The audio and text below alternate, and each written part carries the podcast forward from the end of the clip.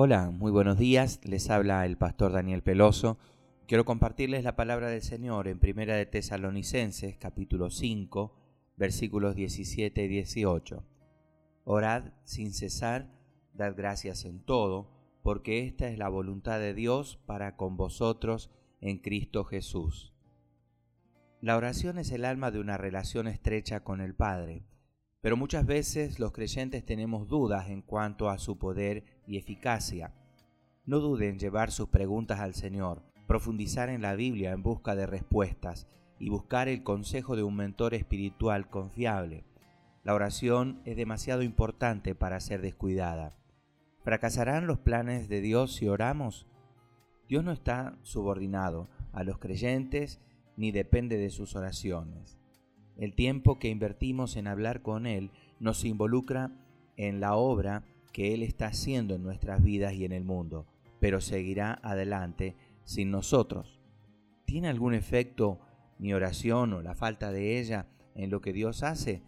La Biblia sugiere que la respuesta a esta pregunta es sí o no dependiendo de la situación.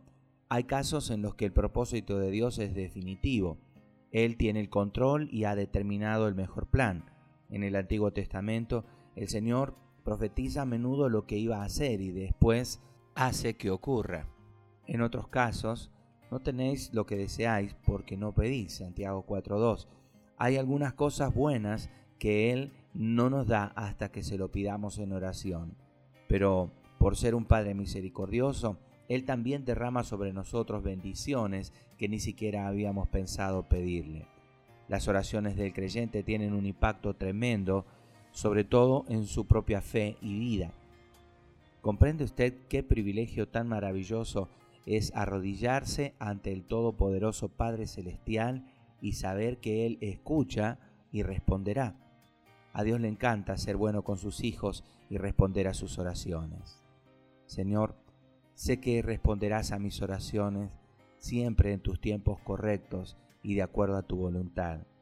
Que no deje de clamarte y confiar en ti en todo aquello que haga. En el nombre de Jesús. Amén, amén y amén.